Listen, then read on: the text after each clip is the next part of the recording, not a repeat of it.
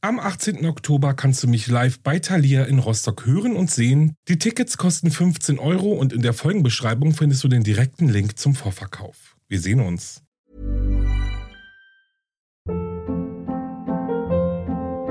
Hold up. What was that? Boring. No flavor. That was as bad as those leftovers you ate all week. Kiki Palmer here, and it's time to say hello to something fresh and guilt-free. Hello Fresh. Jazz up dinner with pecan-crusted chicken or garlic butter shrimp scampi. Now that's music to my mouth. Hello Fresh. Let's get this dinner party started. Discover all the delicious possibilities at hellofresh.com. Hey, it's Ryan Reynolds, and I'm here with Keith, co star of my upcoming film, If, only in theaters, May 17th. Do you want to tell people the big news? All right, I'll do it. Sign up now and you'll get unlimited for $15 a month in six months of Paramount Plus Essential Plan on us. Mintmobile.com slash switch. Upfront payment of $45 equivalent to $15 per month. Unlimited over 40 gigabytes per month. Face lower speeds. Videos at 480p. Active Mint customers by 531.24 get six months of Paramount Plus Essential Plan. Auto renews after six months. Offer ends May 31st, 2024. Separate Paramount Plus registration required. Terms and conditions apply if rated PG.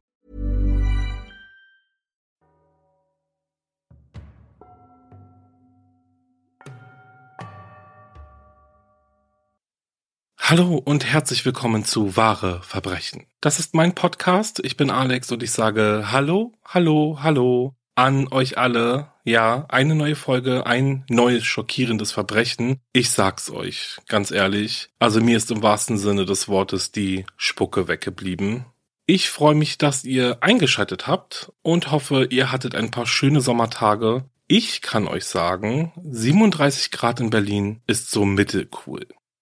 Ich war aber fleißig und habe euch für diese Folge einen Fall vorbereitet, der, wie ich ja eben schon angekündigt habe, und wie soll man es anders beschreiben als einfach nur schockierend ist. Ja, es ist so wie es ist, aber ihr werdet es ja gleich selbst hören. Danke fürs Zuhören, eure lieben Nachrichten und natürlich auch für eure Bewertungen. Ich bin sehr, sehr froh darüber, wirklich. Also vielen Dank und wenn du es noch nicht getan hast, dann bitte ich dich einfach mal ganz schnell darum, drücke einmal kurz den 5-Sterne-Button oder den Daumen nach oben Knopf und schreib mir was Nettes. Das wäre echt mega, denn damit unterstützt du wahre Verbrechen und mich wirklich sehr. Okay, bevor ich gleich mit dem Fall starte, habe ich noch eine Empfehlung für euch, denn ja, ich weiß, da ich ja nur alle zwei Wochen eine neue Folge veröffentliche, braucht ihr dringend Hörstoff, um euch die Zeit des Wartens zu vertreiben. Und genau deswegen hört ihr am besten einfach mal in den True Crime Podcast meiner lieben Kollegen von Radio Bayern 3 rein. Dort läuft aktuell bereits die sechste Staffel mit der äußerst sympathischen Radio Bayern 3 Moderatorin Jacqueline Bell und Strafverteidiger und Bestsellerautor Dr. Alexander Stevens. In der sechsten Staffel geht es übrigens um das große Oberthema Mord und ich kann euch sagen, die Fälle sind unglaublich spannend. Ich sag jetzt einfach mal Bitteschön für die Empfehlung. Den Podcast von Bayern 3, True Crime, tödliche Verbrechen, hört ihr übrigens immer freitags, natürlich auf bayern3.de, in der ARD Audiothek und überall, wo es Podcast gibt. So, na dann wollen wir mal, oder? Fegt noch schnell den Sand von eurem Handtuch, setzt die Sonnenbrille auf und dann würde ich sagen, geht's los.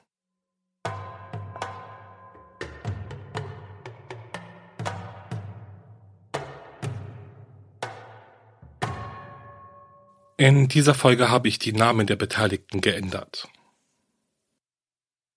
Ellie Ho ist besser bekannt unter ihrem Spitznamen Minnie und am 15. Mai 1996 in Hongkong geboren. Noch bevor Ellie in den Kindergarten kam, verließ ihre Familie die Sonderverwaltungszone der Volksrepublik China aufgrund eines Jobangebots und ließ sich in den Niederlanden nieder.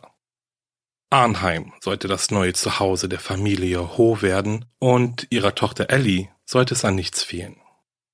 Die Sprachbarriere konnte Ellie aufgrund ihres jungen Alters schnell überwinden, so dass sie nach nur wenigen Monaten im Kindergarten sich schon ohne Probleme verständigen konnte.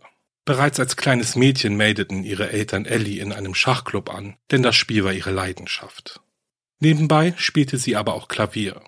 Die junge Ellie war eine sehr gute Schülerin und erreichte im Teenageralter sogar zweimal das Halbfinale in landesweiten Schachturnieren. Doch neben all diesen Leistungen und ihren Aktivitäten, die sich auf ihre Bildung konzentrierten, interessierte sich Ellie auch für Designermode und Klatsch- und Tratschgeschichten, welche auf dem Schulhof erzählt wurden und welche sie förmlich aufsog wie ein Schwamm. Ellie ist eine aufgeschlossene Teenagerin. die wenig Schwierigkeiten hat, neue Freunde zu finden und sie auch zu behalten. Auf der Loretz Lyceum Sekundarschule in Arnheim lernt sie ihre beste Freundin Betty K. kennen. Betty ist ebenfalls Chinesin und zwischen ihr und Minnie funkt es sofort. Ab dem Tag an, wo die beiden Mädchen sich das erste Mal sehen, sind sie unzertrennlich. Doch dann kam alles ganz anders. Wie es in den meisten Fällen gar nicht so verwunderlich ist, entwickelte sich auch Minis und Bettys Freundschaft mit den Jahren in unterschiedliche Richtungen. Es ist nicht so, dass die beiden keine Freundinnen mehr waren, sie stritten sich eben ab und an auch mal. Dabei ging es meist um belanglose Themen, wie man im Erwachsenenalter vermutlich sagen würde. Für Teenager aber sind diese Probleme eben viel, viel bedeutsamer. Es ging um Jungs, darum wer beliebter war, darum wer mehr Freunde auf Facebook hatte, wer besser angezogen war, wer von den Freunden mehr beachtet und eben einfach cooler war. Minnie ist 15, Betty 16, als ihre Rivalität wieder einmal einen Keil zwischen sie geschlagen hat. Es ist eine dunkle, kalte Novembernacht im Jahr 2011, als Minnie auf ihrem Facebook-Profil auf ein neues Foto von Betty stößt und nicht anders kann, als ein gemeines Kommentar abzugeben. Sie schreibt, Oh mein Gott, wie nuttig kann man werden? Ein Post, der genau da traf, wo er treffen sollte. Als Betty den Kommentar liest, ist sie außer sich vor Wut. Dennoch schafft sie es aber, nicht auf die Beleidigung von Minnie einzugehen. Was sie allerdings auch nicht brauchte, denn nur kurze Zeit nachdem Minnie ihren Kommentar geschrieben hat, klinkten sich Freunde von Betty ein. Sie kommentierten unter anderem Folgendes. Minnie, du musst aufpassen, was du sagst und solltest besser aus deinen Fehlern lernen, sonst weißt du, was passieren wird. Ein anderes Kommentar lautet, Minnie muss die Klappe halten, sonst wird etwas Schlimmes passieren. Eieiei, das ist ganz schön explodiert da. Ich meine, ja, Minis Kommentar war alles andere als nett und schon wirklich unter der Goethe-Linie. Doch die anderen Kommentare sind ja nun nicht wirklich anders. Vor allem die Drohungen, die da ausgesprochen wurden, wie sonst passiert was oder du weißt, was dann passiert, sind schon ziemlich, ja, unheimlich eigentlich. Also für mich. Aber für die Teenagergruppe damals waren diese Kommentare alles andere als erschreckend. Einige machten sich über die Kommentare sogar lustig und amüsierten sich über die kleine Streiterei, doch am Großen und Ganzen hielten viele den Streit für etwas unbedeutsam. Er war etwas, das fast täglich bei irgendwelchen Freunden vorkommt. Streit, Versöhnung, Streit, Versöhnung. Und genau das dachten eben viele bei Minnie und Betty auch. Es war nicht der erste Streit, den die beiden hatten und auch nicht der erste, den sie via Facebook austrugen und mit Sicherheit würde es auch nicht der letzte sein. Die beiden werden sich schon irgendwann wieder einkriegen und vertragen. Aber so schnell sollte der Streit zwischen den beiden einzigen besten Freundinnen nicht vorbei sein. Anfang Dezember 2011 feierte ein gemeinsamer Freund von Betty und Minnie seinen Geburtstag in einer beliebten Billardhalle mit dem ziemlich coolen Namen House of Billiards. Alle waren eingeladen, also alle bis auf Minnie. Von der Party hat sie dennoch erfahren und ließ es sich nicht nehmen, dennoch hinzugehen. Wieso sollte sie sich von Betty aus ihrem Freundeskreis drängen lassen? Als Minnie die Billardhalle betritt und auf den Tisch zugeht, an dem all ihre Freunde versammelt stehen, ist es Betty, von der sie sogleich Ablehnung erfährt. Betty geht auf Minnie zu und will von ihr wissen, was sie hier zu suchen hat. Sie sei schließlich nicht eingeladen. Mit dieser Konfrontation hat Minnie gerechnet, doch als sich auch noch andere Partygäste auf Bettys Seite schlagen, konnte sie nicht anders als enttäuscht sein. Sie war wirklich nicht willkommen. Betty hat ihre Freunde gegen sie aufgebracht. Zwischen ihr und Betty entfacht ein großer Streit, in dem sie sich anschreien, beleidigen und schlussendlich sogar aufeinander losgehen. Immer wieder bezieht Betty sich dabei auf Minis Kommentar unter ihrem Facebook-Beitrag. Warum sie ihre Freundin öffentlich beleidigt hat, sagt Minnie aber nicht. Sie entschuldigt sich auch nicht dafür. Stattdessen beleidigt sie Betty erneut und steht hinter ihrem Kommentar. Als die beiden dann aufeinander losgehen, werden sie von ihren Freunden getrennt. Beide wehren sich heftig und wollen immer wieder auf die andere losgehen. Als Minnie sich dann aber dazu bringen lässt, das House of Billiards zu verlassen, ruft Betty ihr noch Folgendes hinterher. Ich bring dich um. Ich will dich nie wiedersehen.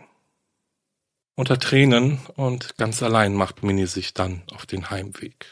Sie hatte nicht nur Betty, sondern auch all ihre anderen Freunde verloren.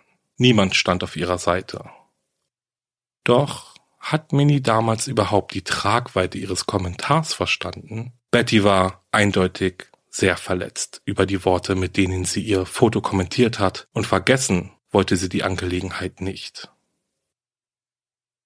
Nach dem Vorfall im House of Billiards änderte sich die Intensität des Streits zwischen Minnie und Betty drastisch.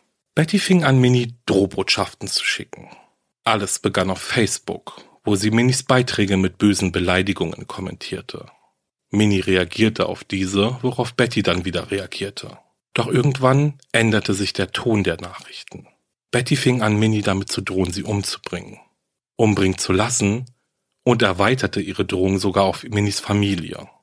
Fast täglich erreichten die Teenagerin von nun an solche Drohnachrichten via Facebook, über kleine Zettel, die ihr in der Schule zugesteckt wurden und per SMS. Alle Nachrichten beinhalteten immer denselben Satz. Ich werde dich umbringen. Zuerst nahm Minnie Bettys Drohungen nicht ernst.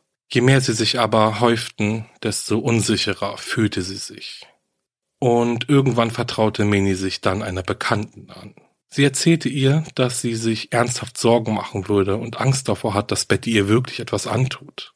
Minnie war auch der Meinung, dass Betty besessen von dem Gedanken war, sie umzubringen. Ihre Bekannte versuchte aber, sie zu beruhigen und spielte Bettys Art, mit ihrem Streit umzugehen, runter. Sie war fest davon überzeugt, dass Betty ihr niemals etwas antun würde. Sie sei nur sauer und aufgebracht. Aber schon bald wird sie sich beruhigen und dann werden die beiden wieder Freundinnen. Und dieser Gedanke schien tatsächlich damals für viele gar nicht so abwegig. Wie schon gesagt, hatten Minnie und Betty sich schon oft gestritten, kein Wort mehr miteinander gesprochen und sich dann wieder vertragen. Und es war, als wäre nie etwas gewesen.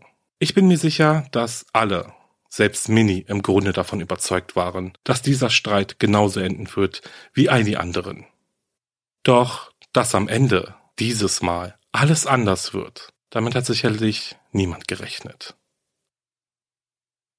Betty war keineswegs daran interessiert, sich mit Minnie zu versöhnen. Ganz im Gegenteil, sie verspürte einen unkontrollierbaren Drang danach, sich an ihr zu rächen, und zwar körperlich. Ihr reicht es nicht, Minnie mit Drohnachrichten zu terrorisieren. Ihre ehemalige beste Freundin sollte spüren, wie groß ihr Hass auf sie war. Im Oktober 2011 ist Betty mit dem 17-jährigen Dan C. zusammengekommen. Dan wohnt in Rotterdam, etwa anderthalb Stunden von Arnheim entfernt, und er scheute keine Mühen, seine Freundin regelmäßig in Arnheim zu besuchen. Freunden von Betty zufolge war Dan unsterblich in Betty verliebt. Er wirkte schon fast besessen von ihr. Betty hingegen spürte wohl nicht annähernd dasselbe für ihren Freund. Zu dieser Zeit war die Beziehung für sie wohl eher so etwas wie ein Modeding. Es war eben in, einen Freund zu haben. Es stand also außer Frage, dass Betty Dan um ihren kleinen Finger gewickelt hatte. Sie entschied, was er anzog, wie er seine Haare trägt. Weil sie es cool fand, ließ er sich ein Ohrloch stechen und hellte sich die Haare für sie auf. Wollte sie ihn nicht sehen, dann musste er eben warten, bis sie ihn wieder zu sich ließ. Das war die Dynamik zwischen den beiden. Und so toxisch das Ganze auch war, zu diesem Zeitpunkt, Ende des Jahres 2011, funktionierte es für beide. Das große Thema zu diesem Zeitpunkt war natürlich Bettys Streit mit Minnie. Gemeinsam sponnen sie wilde Fantasien, was sie mit ihr anstellen würden, um sie zu bestrafen, und schnell waren sich beide einig, dass sie Minnie nur zum Schweigen bringen konnten, indem sie sie umbringen würden. Sie heckten Pläne aus, wie sie sie töten sollten, und machten sich Gedanken darüber, wie sie dann mit dem Mord davonkommen konnten.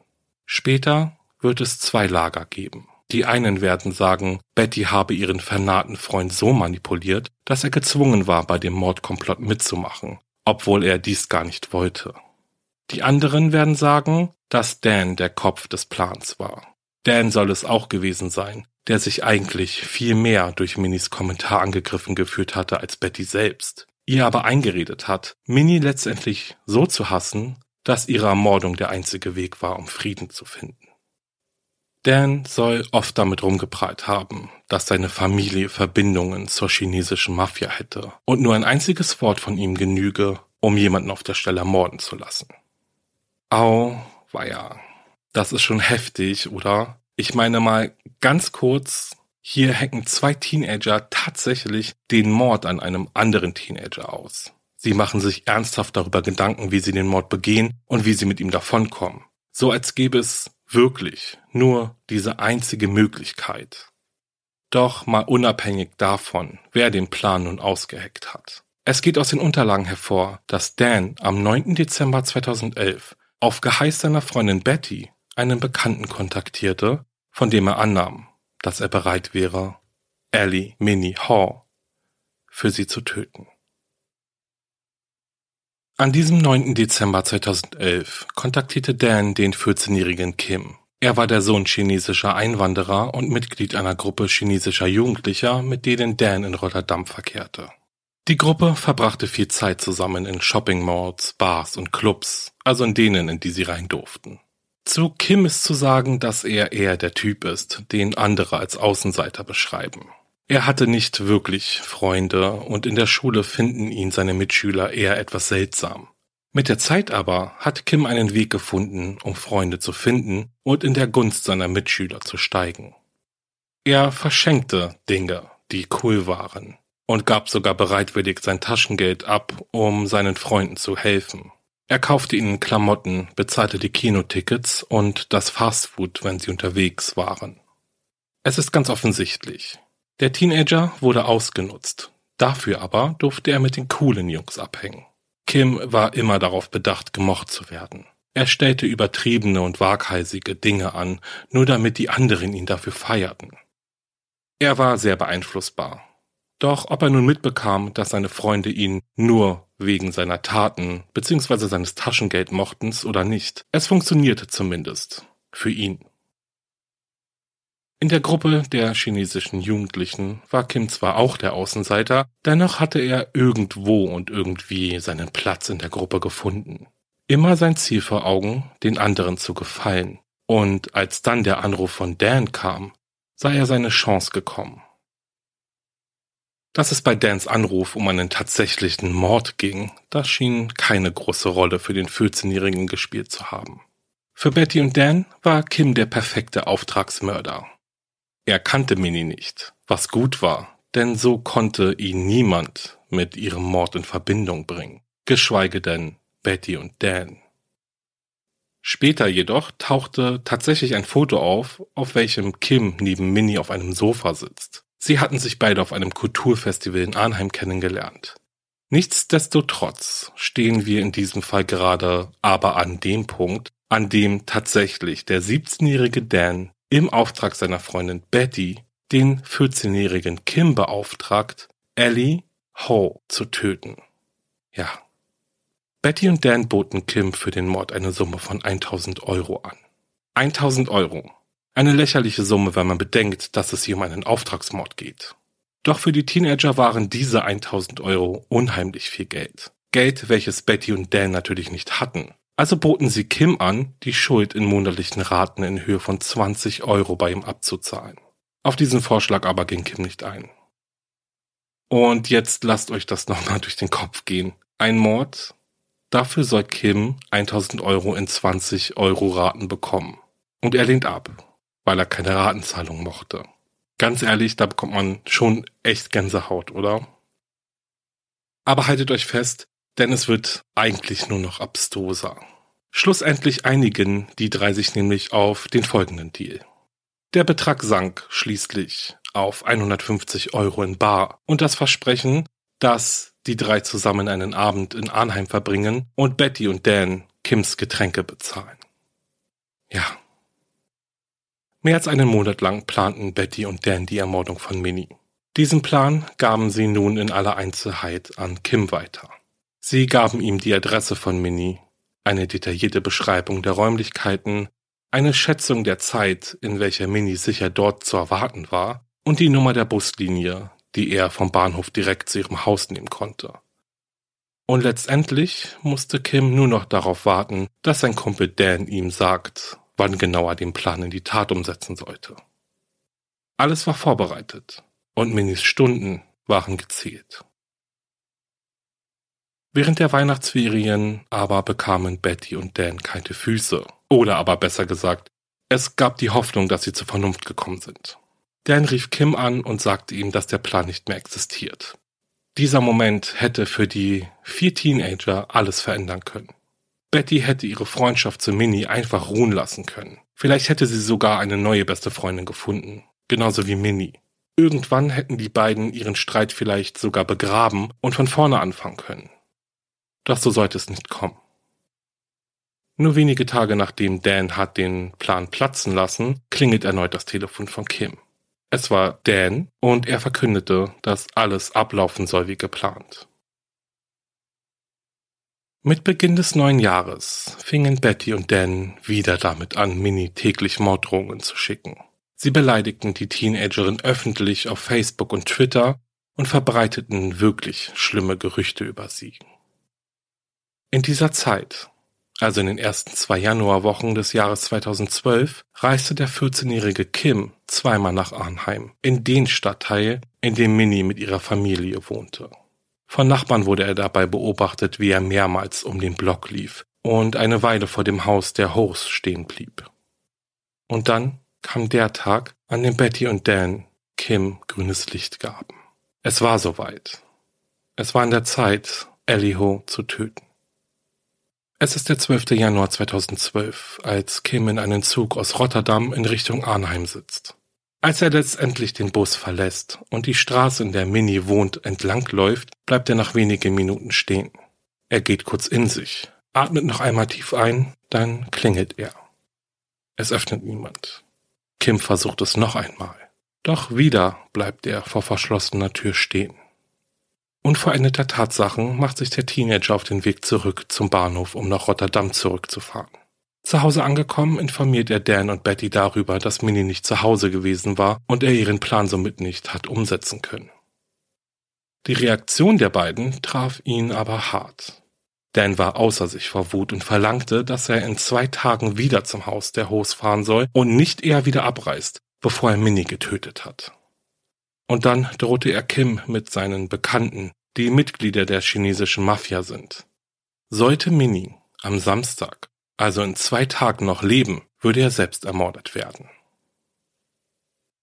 Wie ernst Kim diese Drohung nahm, kann man jetzt natürlich nicht sagen, aber zumindest versicherte er Dan, dass er nicht noch einmal versagen würde. Am Freitag, den 13. Januar, fuhr Kim zu einem Freund nach Venlo. Die kleine Stadt liegt etwa eine Stunde südlich von Arnheim entfernt. Bei seinem Freund angekommen, nimmt Kim via Skype Kontakt zu Dan auf. In dem Gespräch besprechen sie wiederholt die Tat.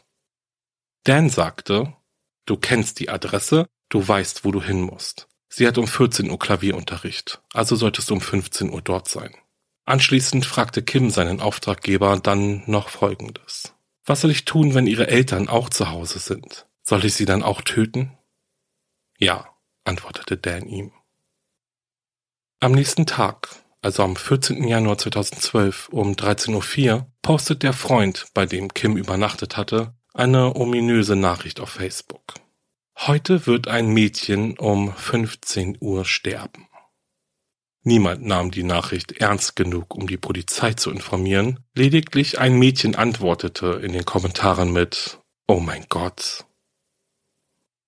Etwa zur gleichen Zeit, als diese Nachricht veröffentlicht wurde, stieg Kim in einen Zug von Venlo nach Arnheim, wo er gegen 14.30 Uhr ankam. Dann stieg er in den Bus der Linie 5 in Richtung der Haltestelle, die genau in der Straße lag, in der Minnie wohnte, und von dort aus war es nur noch ein kurzer Spaziergang bis zu ihrem Haus. Um Punkt 15 Uhr steht Kim vor der blauen Tür des Reihenhauses mit der roten Backsteinfassade. Er wusste, dass er am richtigen Ort war. Denn nicht nur, dass er schon einige Male hier gewesen war, auch die markanten Beschreibungen, die er von Betty und Dan erhalten hatte, waren eindeutig zu erkennen. Der Bürgersteig vor dem Haus war mit weißer Farbe gesprenkelt und am Fenster hingen Aufkleber, unter anderem von Schneewittchen und Paddington Bear. Er klingelte an der Tür. Kim war überrascht, als Minis Vater die Tür öffnete, aber er blieb ruhig und fragte höflich, ob er mit seiner Tochter sprechen könne.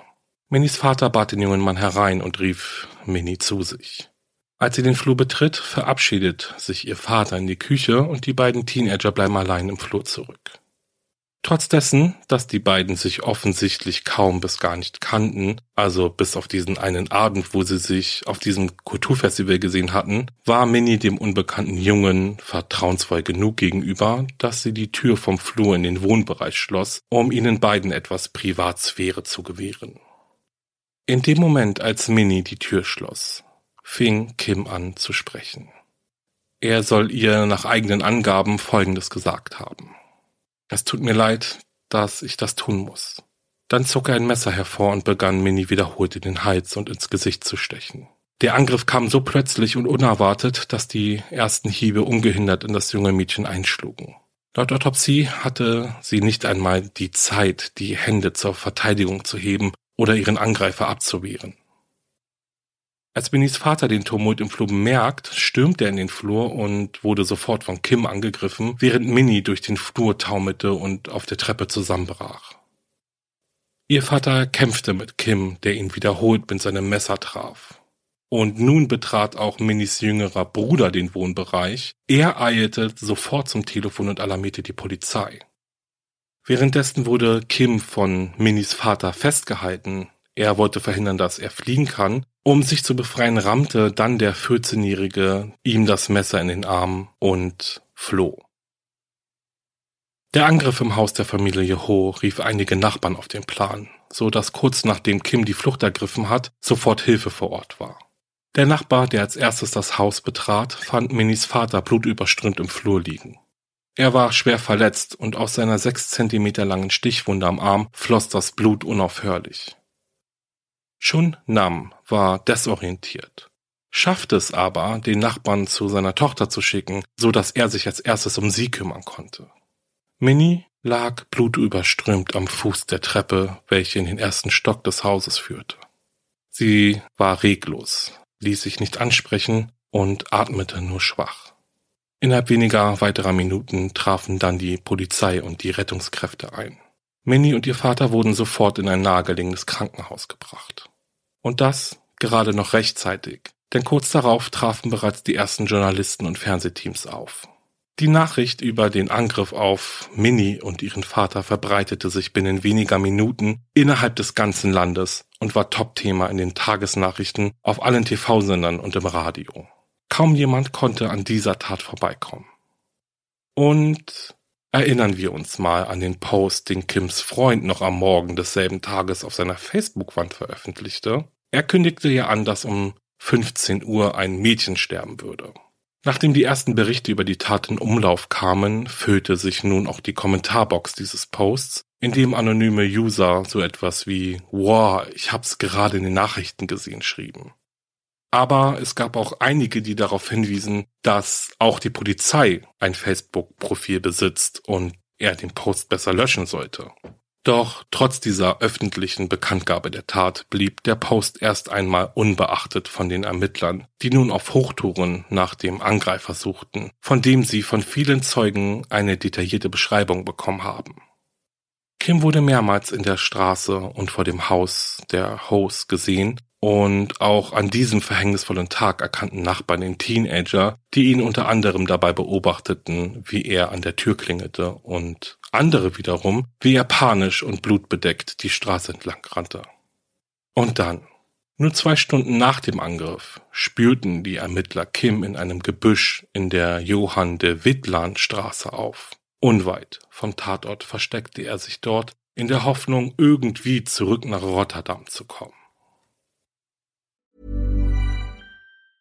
Ever catch yourself eating the same flavorless dinner three days in a row? Dreaming of something better? Well, HelloFresh is your guilt-free dream come true, baby. It's me, Kiki Palmer. Let's wake up those taste buds with hot, juicy pecan-crusted chicken or garlic butter shrimp scampi. Mm. Hello Fresh. Stop dreaming of all the delicious possibilities and dig in at HelloFresh.com. Let's get this dinner party started.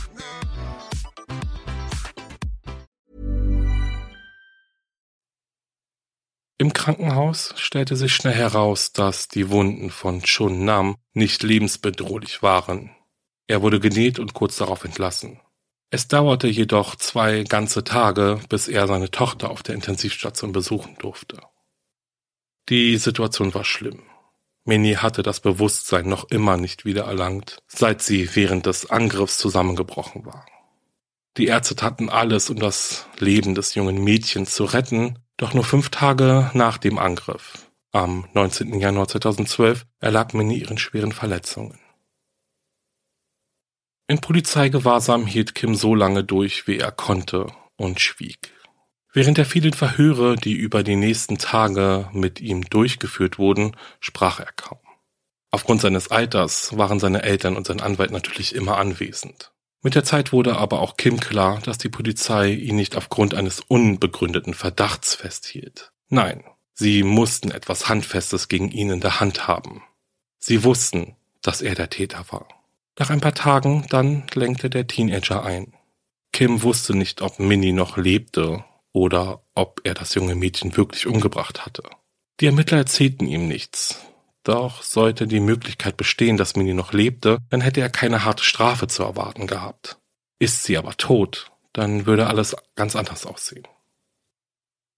Nach eindringlicher Beratung mit seinem Anwalt und seinen Eltern fing Kim dann aber überraschend am 17. Januar an zu sprechen. Er erzählte den Ermittlern, dass er beauftragt wurde, die Tat zu begehen und ihm mit seiner eigenen Ermordung gedroht wurde, sollte er kneifen. Das war alles Dans Idee, sagte er. Noch am selben Tag nimmt die Polizei Dan in seiner Wohnung in Rotterdam fest und bringt ihn zum Verhör nach Arnheim. Gegenüber den Vernehmungsbeamten zeigt sich Dan aber trotzig und unkooperativ. Und er war fest entschlossen, seine Freundin Betty nicht zu verraten. Dan sagte aus, dass er Kim gar nicht kenne und dass er überhaupt nicht wusste, wovon er überhaupt rede. Und immer und immer wieder stellte Dan klar, dass es nichts gebe, was ihn mit dem Verbrechen in Verbindung bringe. Zwei Tage nun nach diesen ersten Verhörerfolgen verbreitete sich die Nachricht über Minis Tod wie ein Lauffeuer in den niederländischen Medien. Der Mord an der Teenagerin erregte weit mehr Aufmerksamkeit, als sich Dan und Betty jemals hätten vorstellen können. In den Tagen nach dem Bekanntwerden von Minis Tod pilgerten hunderte Menschen zum Haus der Familie Ho und legten Blumen und Kerzen nieder. Am 25. Januar versammelten sich Tausende im Zentrum von Arnheim, um eine Schweigeminute einzulegen. Und in ihrer jugendlichen Naivität aber glaubten Dan und Betty weiterhin, mit dem Auftragsmord davonzukommen. Denn wie sollte die Polizei ihnen schon eine Verbindung zu Kim, dem Mörder, nachweisen? Dass dies aber im Endeffekt nur wenige Minuten dauern würde, das können wir uns ja natürlich denken, als alte True Crime Hasen. Die beiden aber haben nicht einmal annähernd daran gedacht, dass die Ermittler natürlich irgendwann auf ihre SMS und Facebook-Nachrichten stoßen würden. Die Ermittler entdeckten die Droh-SMS, die Diskussionen auf Facebook und Skype, all die digitalen Dokumente, in denen die Rolle jeder einzelnen Person in diesem unglaublichen Mordkomplott am Miniho bis ins kleinste Detail beschrieben wurde. Und so zog sich die Schlinge nun endgültig zu. Betty wurde am 24. Januar 2012 in ihrem Haus verhaftet. Nur wenige Abende zuvor versammelte sie sich noch mit einigen gemeinsamen Freunden zu einer Abschiedszeremonie für Minnie, während dieser die Gruppe eine Laterne anzündete, die sie in den Himmel aufstiegen ließ. Auf dem Video, welches währenddessen gemacht wurde, ist ganz klar Betty zu hören, wie sie in einem fast fröhlichen Ton Goodbye Minnie ruft. Als Minnies Vater dann von Bettys Verhaftung erfährt, ist er sichtlich verwirrt, genauso wie seine Ehefrau. Betty und seine Tochter waren doch beste Freundinnen gewesen. Also wieso sollte Betty etwas mit dem Mord an ihr zu tun haben? Die Ermittler dann aber klärten ihn daraufhin über die vielen Drohnachrichten auf. Sie haben bereits ein ausführliches Protokoll erstellt, in welchem die Feindseligkeiten, die zwischen Betty und Minnie über sechs Wochen lang herrschten, aufgeführt wurden. Als sie festgenommen wurde, befand sich Kim bereits seit zehn Tagen in Polizeigewahrsam. Dan wurde zu diesem Zeitpunkt schon seit über einer Woche festgehalten. Wie groß also war die Wahrscheinlichkeit, dass die beiden Betty aus dem Mordkomplott herausgehalten haben? Keiner der jeweils anderen wusste, was über sie gesagt wurde. inwieweit sie mit dem Mord in Verbindung gebracht wurden und wer wen beschuldigte, die Tat angeführt zu haben. Betty leugnete, eine Rolle bei dem Mord gespielt zu haben und entschied sich, die Schuld auf Dan und Kim zu schieben. Sie gab zwar zu, Minnie mehrfach gedroht zu haben, bestand aber darauf, dass nichts von dem, was sie sagte oder schrieb, mehr als leere Drohungen gewesen seien. Es war Dan, der als erster anfing, die Dinge weiterzutreiben. Dan war derjenige, der vorschlug, Minnie tatsächlich etwas anzutun. Aber selbst zu diesem Zeitpunkt war jeder Plan, Minnie zu ermorden, nur ein jugendlicher Tagtraum, dummes Gerede, welches sie selbst nie ernst nahm, sagte Betty. Als sie dann aber Kim mit ins Boot holten, begannen die Dinge wirklich aus dem Ruder zu laufen. Betty behauptete, Kim war ganz erpicht darauf, die Tat durchzuführen. Als sie und Dan den Plan stoppen wollten, weigerte Kim sich aufzuhören. Er wollte Minnie unbedingt töten. Dan erzählte den Ermittlern eine etwas andere Geschichte. Der Plan, Minnie zu töten, stammte von Betty, die von ihrer Wut auf ihre ehemalige beste Freundin völlig zerfressen war. Auf Bettys Drängen hin nahm er Kontakt zu Kim auf. Dan bestand darauf, jedoch nur als Mittelsmann zwischen den beiden fungiert zu haben und weder an der Planung noch an der Ausführung des Mordes beteiligt gewesen zu sein.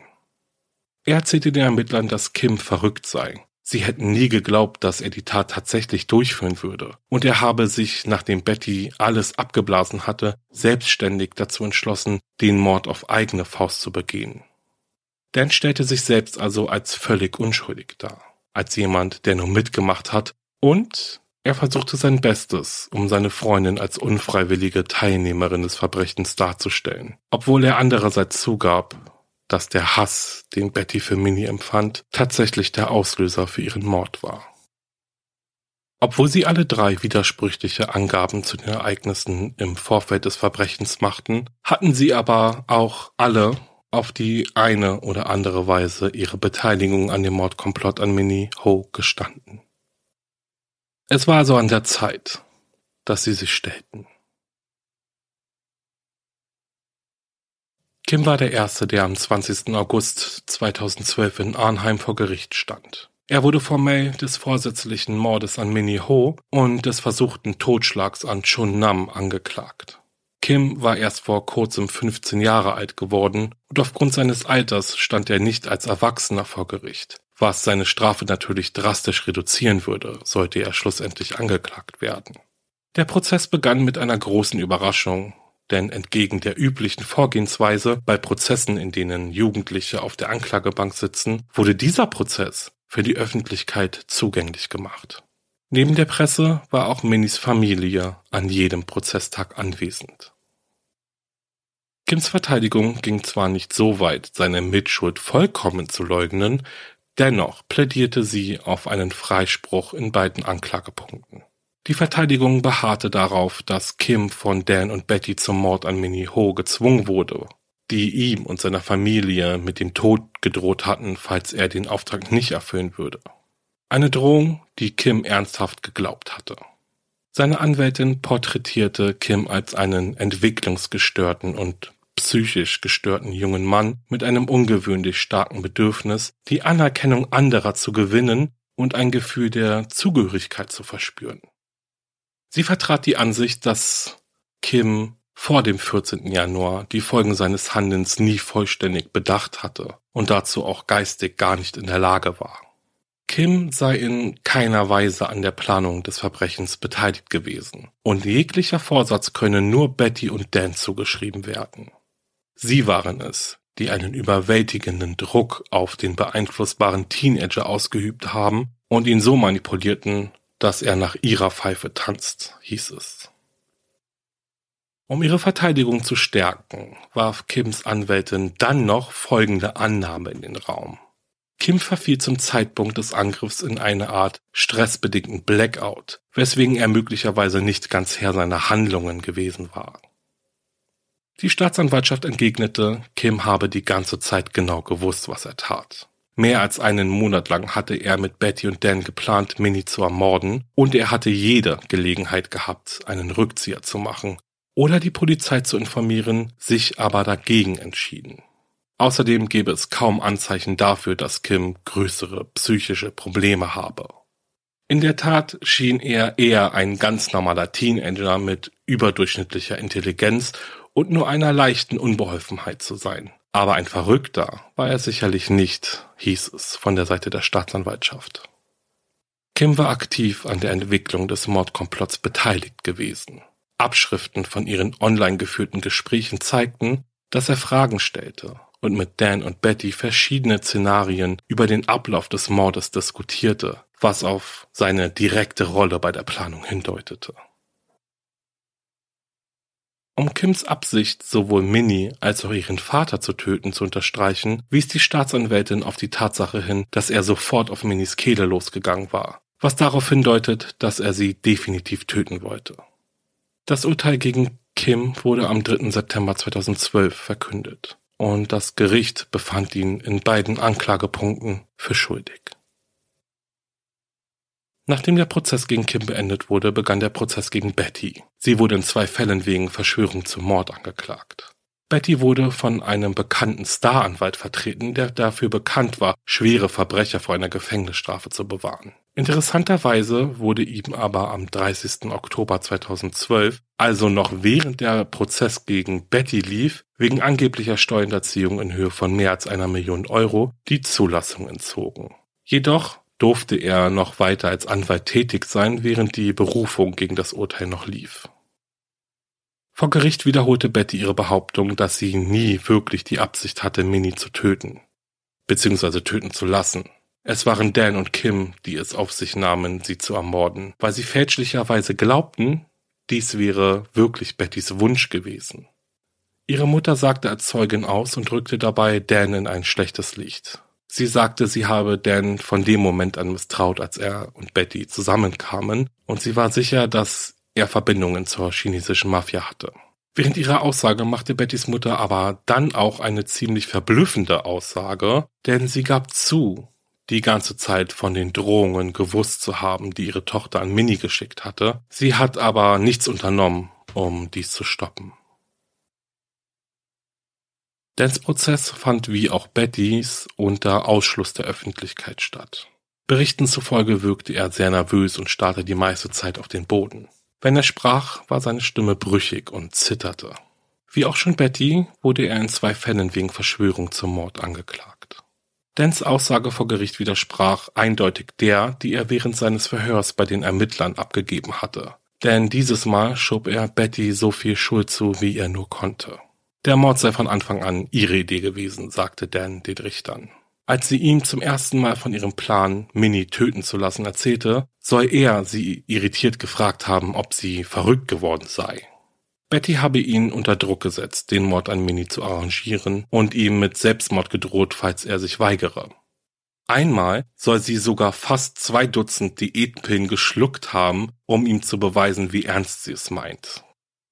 Etwa eine Woche vor dem Mord habe er versucht, mit Betty Schluss zu machen, aber sie habe ein Rasiermesser genommen und angedeutet, dass sie sich die Pulsadern aufschneiden wolle. Dan sagte, dass er zu diesem Zeitpunkt beschloss, mit Betty zusammenzubleiben, um zu verhindern, dass sie sich etwas antut.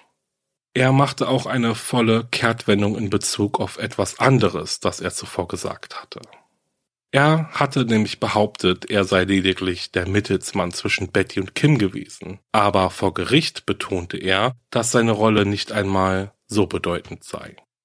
Dan gab zu, dass er Kim zwar Betty als jemanden vorgestellt hatte, der ihr helfen könnte, sich an Minnie zu rächen, aber danach kommunizierten sie nur noch direkt miteinander und der gesamte Plan wurde ausschließlich zwischen ihnen beiden ausgearbeitet. Dan sagte, er habe alles getan, was ihm einfiel, um den Mord hinauszuzögern oder sogar zu verhindern. Alles, außer die Polizei zu informieren. In den Wochen vor dem Verbrechen versorgte Dan Kim mit einigen Feuerwerkskörpern, insbesondere mit einer Packung Cobra 6, die ziemlich starke Explosionen erzeugen können. Angeblich soll er Kim gesagt haben, besser das Feuerwerk als ein Messer. Kim sollte die Feuerwerkskörper durch den Briefschlitz an der Eingangstür des Hauses von Familie Ho werfen. Dan sagte, er habe gehofft, dass dies ein Racheakt gegen Minnie sein würde, der ausreichen würde, um Betty zu befriedigen. Doch bevor Kim die Feuerwerkskörper benutzen konnte, entdeckten wohl seine Eltern sie in seinem Zimmer und nahmen sie ihm weg. Mit dem Ende von Dans Prozess war es unklar, wie weit das Gericht ihm seine neue, überarbeitete und detailliertere Aussage abnahm. Die Urteilsverkündung sollte zwei Wochen nach dem letzten Prozess für Betty und für Dan und Kim folgen. Zum Schluss betrat Minis Mutter aber noch den Zeugenstand. Ihr war es erlaubt, sich vor der Urteilsfindung ein letztes Mal an die Mörder ihrer Tochter zu wenden. Sie tätigte ihre Aussage in Kartonesisch, welche von einer Dolmetscherin übersetzt wurde. Eure Kinder sind euer wertvollster Besitz, sagte sie. Ich werde mir immer vorwerfen, dass ich an diesem Tag so früh das Haus verlassen habe.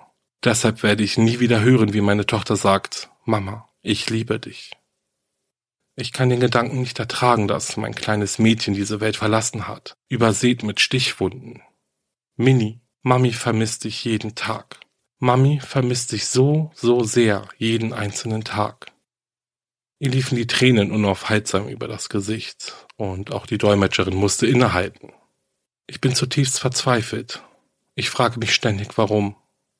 Und dann wurde sie von Dan unterbrochen, dem ebenfalls die Tränen über die Wangen liefen. Er rief ihr zu, ich bin ganz bei Ihnen. Dann brach er zusammen und weinte.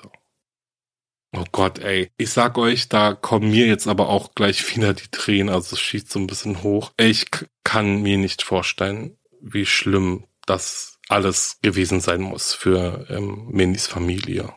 Wirklich. Aber bevor wir jetzt gleich den Fall beenden, gucken wir uns mal an, wie schlussendlich der Prozess für Betty, Kim und Dan ausgegangen ist. Genau wie Kim wurden auch Betty und Dan in beiden Anklagepunkten für schuldig befunden. Es schien ein Triumph für das Gericht zu sein, alle drei an der Ermordung von Ellie, Minnie Ho Beteiligten schuldig sprechen zu können. Sie würden eine gerechte Strafe bekommen und sich für ihre Taten verantworten müssen. Doch als das Strafmaß verkündet wurde, löste dies im wahrsten Sinne des Wortes. Und ich sag's euch, eine Welle der Entrüstung aus. Und ich spür's auch gerade wieder, glaubt mir, denn für die Planung von Minis Ermordung und die Beauftragung des Auftragskillers, der den Plan ausführen sollte, forderte die Staatsanwaltschaft eine Strafe von fünf Jahren Gefängnis, also der Höchststrafe für dieses Verbrechen nach niederländischem Jugendrecht. Schockierend war aber nun, dass Betty und Dan nur zu jeweils zwei Jahren in einer Jugendstrafanstalt verurteilt und nach ihrer Entlassung sollten sie bis zu sieben Jahre in einer Psychiatrie eingewiesen werden. Kim wurde zu einem Jahr Jugendhaft, einem Jahr auf Bewährung und zu drei Jahren Aufenthalt in einer Psychiatrie verurteilt. Ja, dafür, dass er Minnie in ihrem eigenen Haus erstochen und ihren Vater schwer verletzt hat. Kim hat seine Bezahlung in Höhe von 150 Euro übrigens nie bekommen. Die Polizei fand in seinem Zimmer aber eine Flasche Whisky, die ihm von Betty und Dan geschenkt worden war. Die Beziehung von Betty und Dan war bei weitem nicht stark genug, um die Tat zu überstehen. Nachdem sie sich vor Gericht gegeneinander gewandt hatten, trennten sie sich und haben seitdem wohl auch nicht mehr miteinander gesprochen. Und wie ich schon gesagt habe, ist es schwer zu sagen, wieso Betty und Dan dachten, sie würden mit diesem Mord davonkommen können, wo doch alles so öffentlich dokumentiert wurde. Aber Nichtsdestotrotz, um ehrlich zu sein, fühlen sich die Strafen, die die drei bekommen haben, dennoch, auch obwohl sie gefasst wurden und schuldig gesprochen wurden, sehr, sehr falsch an, finde ich. Mittlerweile sind sie alle ja wieder auf freien Fuß, haben durch die kurze Haftzeit nur wenig Zeit in Freiheit verloren und konnten ihr Leben nach Absetzen der Strafe dann auch wieder neu beginnen. Ein sehr kleiner Preis im Vergleich zu dem, den Minnie wegen ihrem unbedachten Facebook-Post zahlen musste.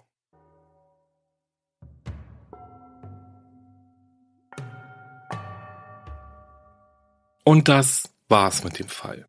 Oh je, oh je. Was für eine Tragödie, oder? Ich bin noch richtig sprachlos irgendwie, weil so junge Menschen und sagt mal, seid ihr auch der Meinung, dass da ganz ordentlich was schiefgelaufen ist? Ähm, ja, was für eine Frage. Natürlich ist es das. Aber ich meine einfach so zwischen Dan, Betty und Kim. Irgendwie kann ich gar nicht glauben, dass auch nur einem von den dreien so richtig bewusst war, was sie da eigentlich geplant haben. Also versteht ihr, was ich meine? Ich gehe natürlich schon davon aus, dass ihnen bewusst war, dass ein Mord ein Mord ist. Aber irgendwie kommt es mir so vor, als hätte nie einer von ihnen wirklich daran gedacht, dass dieser Mord wirklich jemals geschehen wird.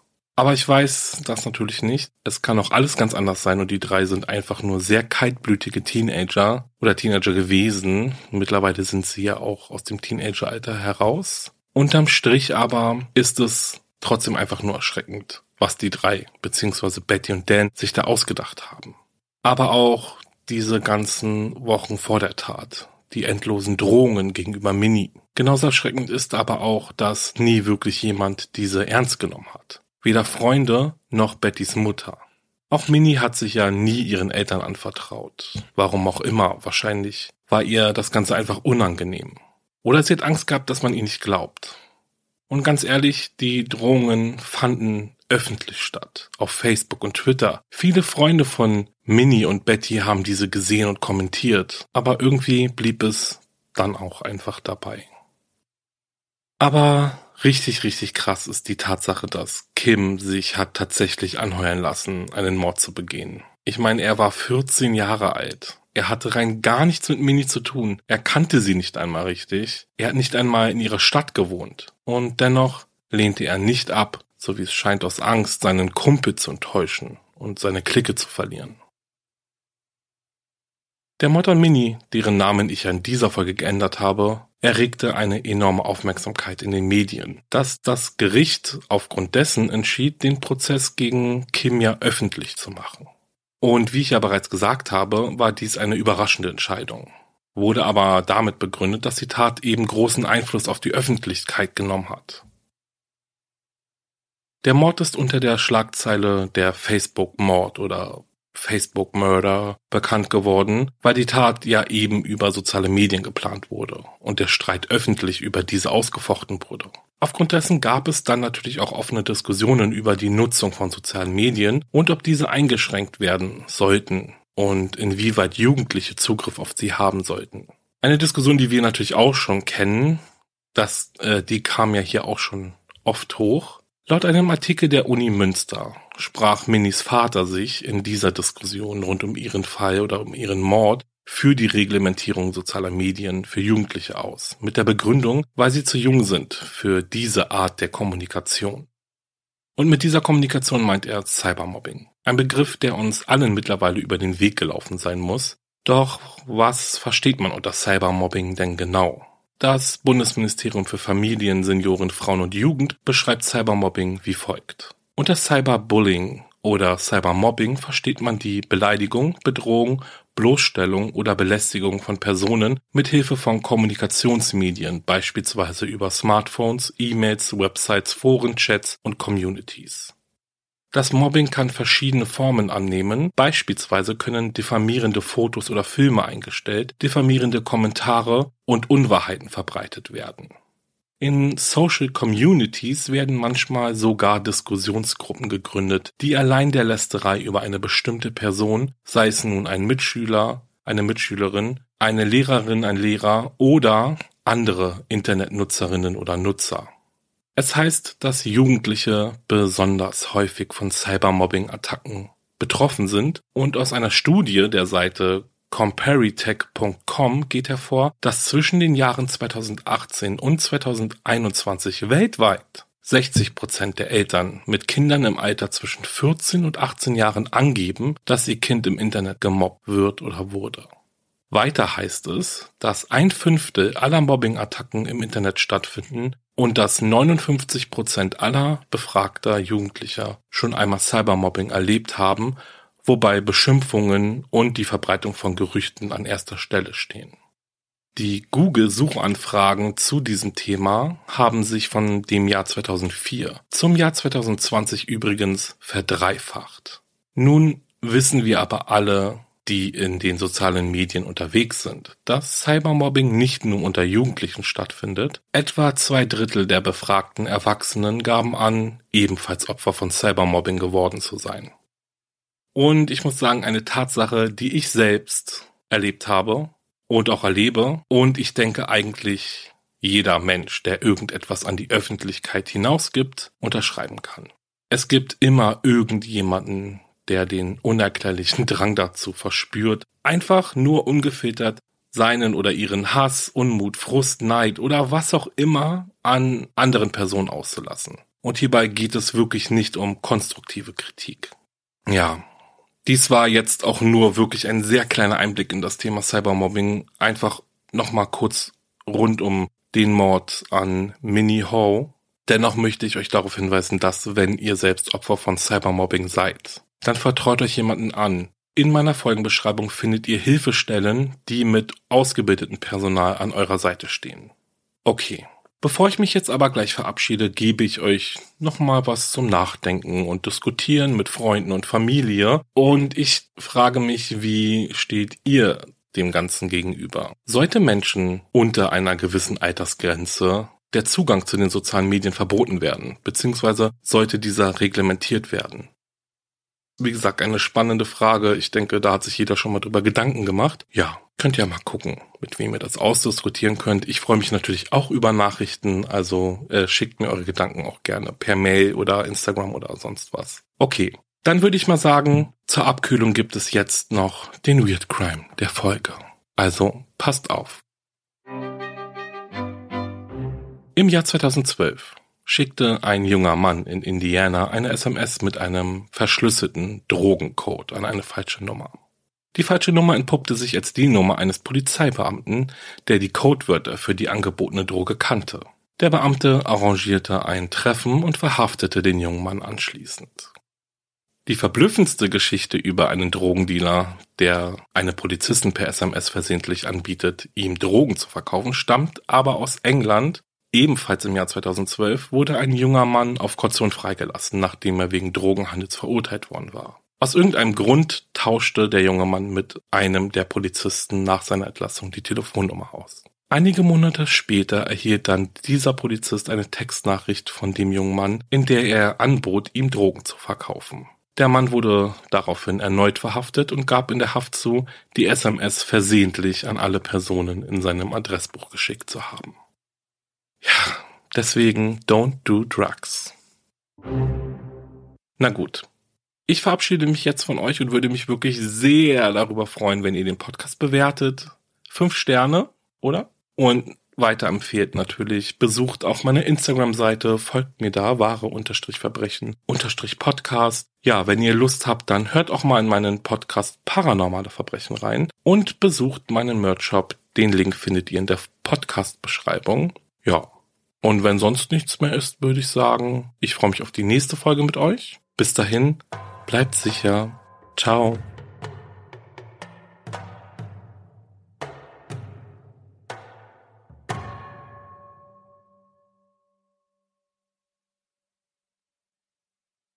Alexa, spiel True Crime Podcast Wahre Verbrechen auf Amazon Music. Ja, wahre Verbrechen hat seinen eigenen Alexa-Sprachbefehl, was so viel bedeutet, dass du nicht mal mehr dein Handy brauchst, um den Podcast zu hören. Sehr cool, wie ich finde. Abonniere wahre Verbrechen am besten gleich kostenlos bei Amazon Music und dann kann's auch schon losgehen. Wir hören uns. Ever catch yourself eating the same flavorless dinner three days in a row?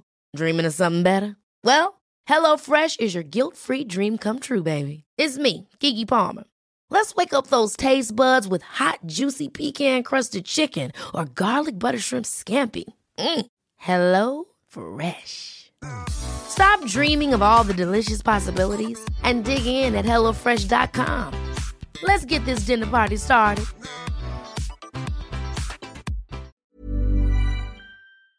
Höre jetzt die vierte und alle anderen Staffeln meines True Crime Podcasts Steig nicht ein, exklusiv auf Podimo. Alle Infos findest du in der Folgenbeschreibung.